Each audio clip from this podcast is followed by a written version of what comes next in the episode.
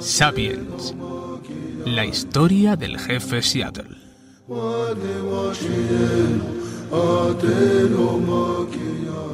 Te invito a viajar al pasado, a tierras piel roja. Nos vamos a 1786, actual estado de Washington, nace el jefe Seattle. En su juventud ganó reputación como buen líder, gran guerrero, alto para los suyos, frisaba 1,82 metros. Luchó con valor destacando en batallas contra enemigos de su pueblo, trayéndoles paz y victoria. Heredó el liderazgo de sus raíces familiares. Del lado paterno, los Suquamish, nómadas en verano, con la llegada del invierno buscaban abrigo junto a la misma hoguera. Por parte materna, los Duwamish, cuyo autónimo viene a significar la gente del interior. La atribución del título de jefe viene dada por el contacto con el hombre blanco.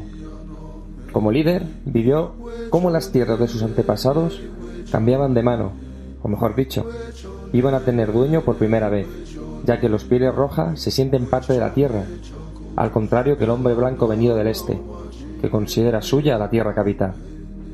Defendió su tierra, la defendió tanto que al final entendió la necesidad de cooperación y entendimiento. Su pueblo y él acabaron sus días en una reserva. El 7 de junio de 1866 muere el jefe Seattle.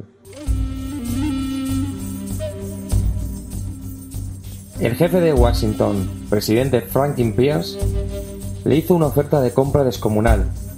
Pretendía adquirir las tierras del este americano.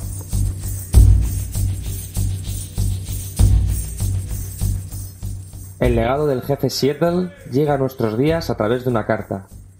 Respuesta salvaje a la petición inabarcable que el indio no lograba entender. De él se decía que era un gran orador. Podía proyectar su voz a milla y media de distancia. Lo que nunca supo es que su mensaje trascendió el tiempo y las fronteras. Quiero compartir contigo un pequeño fragmento extraído de este texto, cargado de humanidad, conciencia y sabiduría.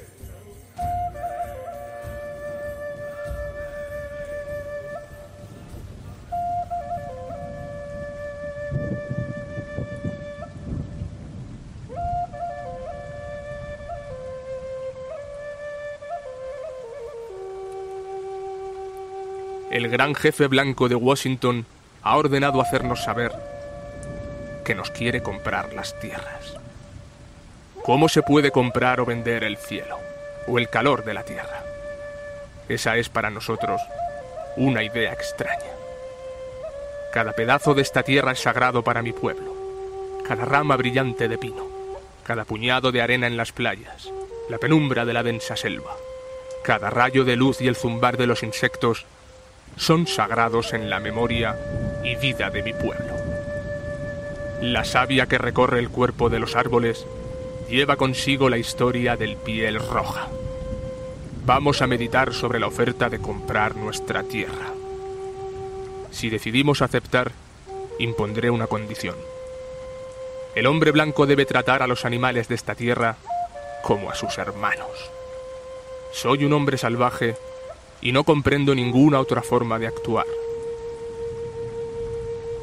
Vi un millón de búfalos pudriéndose en la planicie, abandonados por el hombre blanco que los abatió desde un tren al pasar.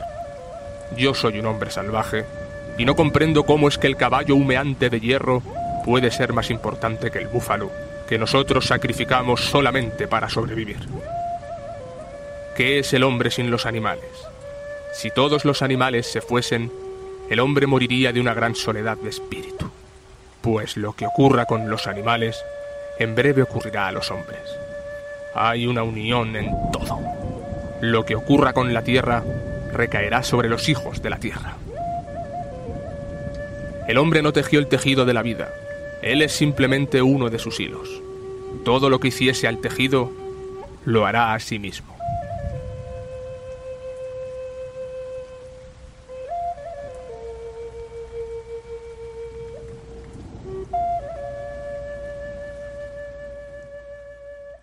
Porque lo vivo te conmueve. Estás escuchando La Madriguera.